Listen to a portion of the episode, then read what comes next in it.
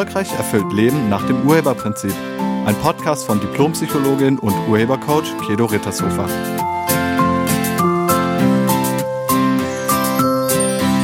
Hallo, herzlich willkommen und schön, dass du da bist.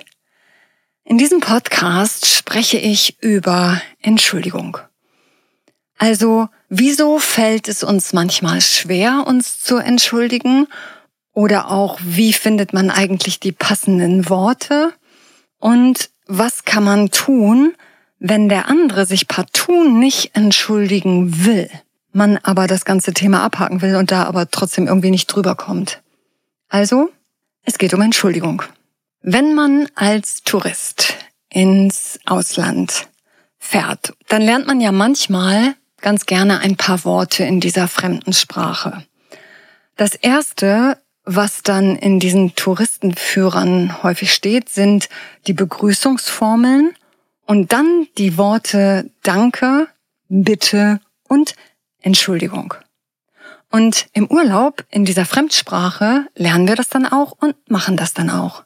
Aber in unserer eigenen Sprache, zu Hause, da fällt uns das manchmal nicht so leicht. Wieso ist das so? Und wie ist es bei dir?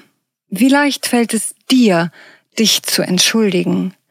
Wie leicht fällt es dir einzugestehen, dass du was gemacht hast, das für den anderen ungünstig war?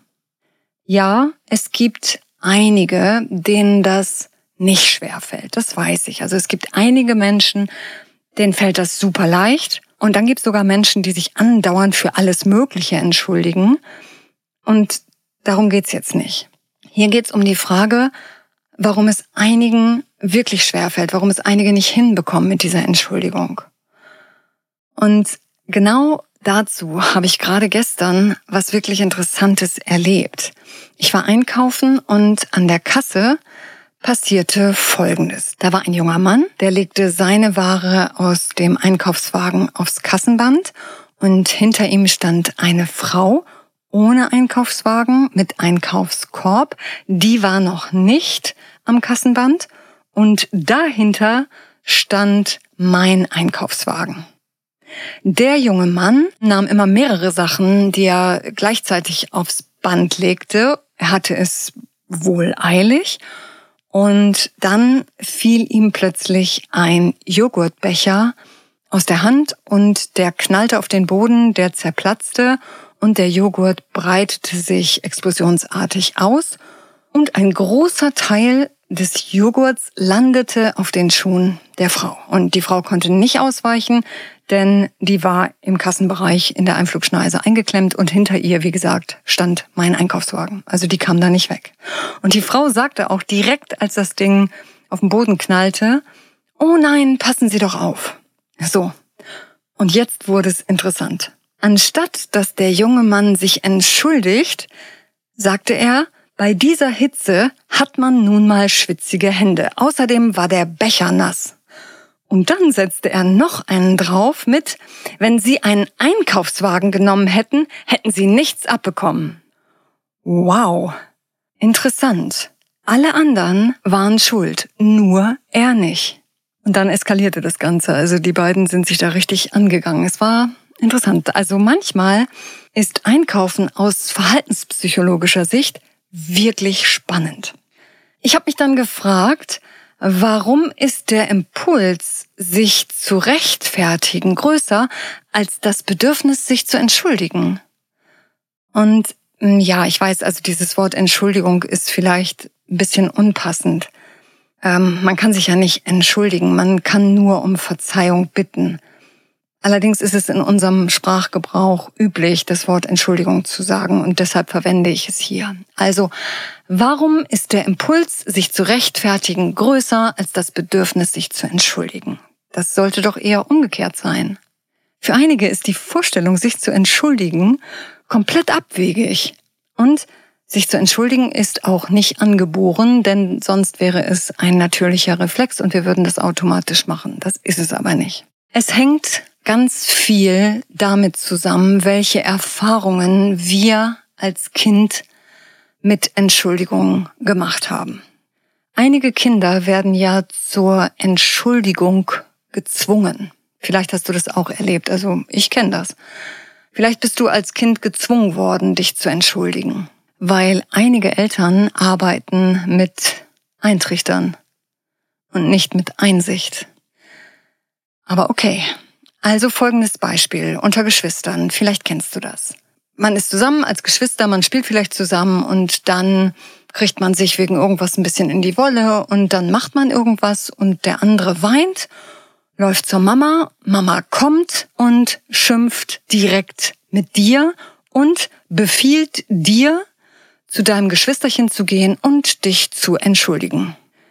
Du findest das maximal ungerecht und willst das auch nicht, aber sie wird immer lauter und du kannst dich auch schwer gegen Mama durchsetzen, also gehst du dann mit innerem Widerstand und gesenktem Blick zu deinem Geschwisterchen und sagst Entschuldigung. Und dann wirst du vielleicht sogar auch noch darin korrigiert, dass du dem anderen gefälligst in die Augen schauen sollst und es auch so meinen sollst. So eine Erfahrung ist sehr unangenehm und für viele auch erniedrigend. Viele fühlen sich gedemütigt. Und dann kann es sein, dass man diese Gefühle von Erniedrigung und gedemütigt sein mit Entschuldigung verknüpft. Und dann will man das natürlich zukünftig nie wieder erleben.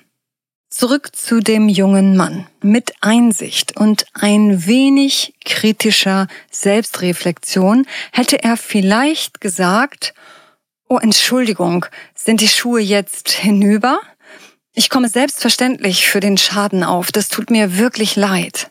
Tja, hat er aber nicht. Er hat sich gerechtfertigt und allen anderen die Schuld gegeben. Wann fällt es dir schwer, dich zu entschuldigen? Was hast du mit Entschuldigung verknüpft? Vielleicht kommst du dahinter, wenn du folgenden Satz ergänzt. Wenn ich jetzt zugebe, dass ich etwas falsch gemacht habe, dann. Punkt, Punkt, Punkt. Wie würdest du das ergänzen? Was kommt dann? Was ist die Befürchtung? Ich habe mal rumgefragt, in welchen Situationen es Menschen schwerfällt, sich zu entschuldigen. Und folgende Antworten habe ich bekommen. Mir fällt es schwer, mich zu entschuldigen, wenn ich noch wütend bin, vielleicht auch auf mich selbst. Mir fällt es schwer, mich zu entschuldigen, wenn ich unsicher darüber bin, wie der andere meine Entschuldigung aufnimmt.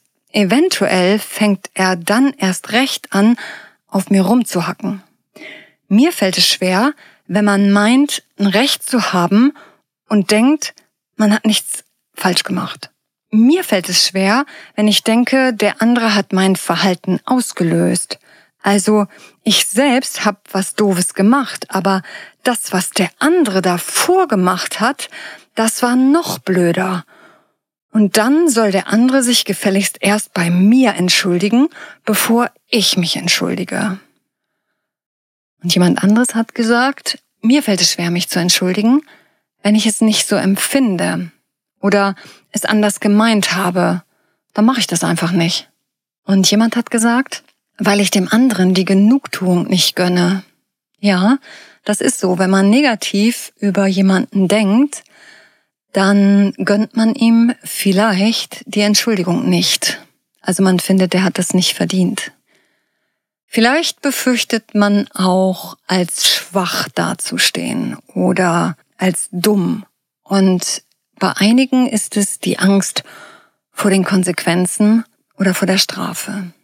Ein Coachee, also ein Klient, mit dem ich darüber mal gesprochen habe, antwortete auf diese Frage, mir fällt es so unglaublich schwer, mich zu entschuldigen.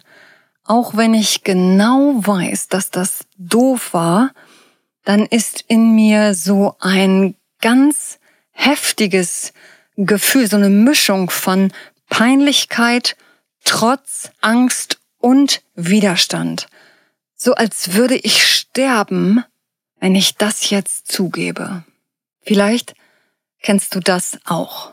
Und wenn das bei dir der Fall ist, dann kann es sein, dass du Verhalten und Sein miteinander verknüpft hast. Diese Verknüpfung zwischen Sein und Verhalten, zwischen Tun und Sein, die gibt es nicht. Das miteinander zu verknüpfen ist ein Irrtum. Dein Verhalten macht keine Aussage darüber, wer du bist. Du bist nicht schlecht, wenn du einen Fehler machst. Und ich lade dich ein, das mal ganz bewusst zu trennen. Wenn ich was Ungünstiges tue, heißt das nicht, dass ich dumm oder wertlos oder nicht gut genug oder ein schlechter Mensch bin. Bitte trenne das. Mache eine klare Trennung zwischen Verhalten und Sein. Niemand ist dumm. Man verhält sich vielleicht so, aber man ist es nicht. Nicht du, sondern nur dein Verhalten ist gerade für den anderen doof und sich zu entschuldigen befreit. Denn wir zeigen Einsicht, drücken unser Bedauern aus, wir drücken unser Mitgefühl aus und wir zeigen damit den Willen, etwas wieder gerade zu biegen. Eine Entschuldigung deeskaliert. Und wichtig ist dann natürlich auf der anderen Seite die Entschuldigung anzunehmen und nicht nochmal drauf rumzuhacken. Einigen fällt es so schwer, die Worte der Entschuldigung über die Lippen zu bringen. Und die machen sich das dann so kompliziert. Also die gehen dann irgendwie kompliziertere Wege. Die lassen dann Blumen sprechen oder die kaufen Geschenke. Und das Einzige, was die dann dazu sagen, ist, du weißt schon wofür.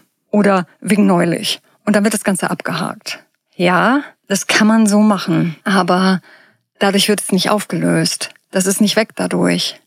Um das aufzulösen zwischen euch, brauchst du anerkennende Worte. Du müsstest anerkennen, was du getan hast.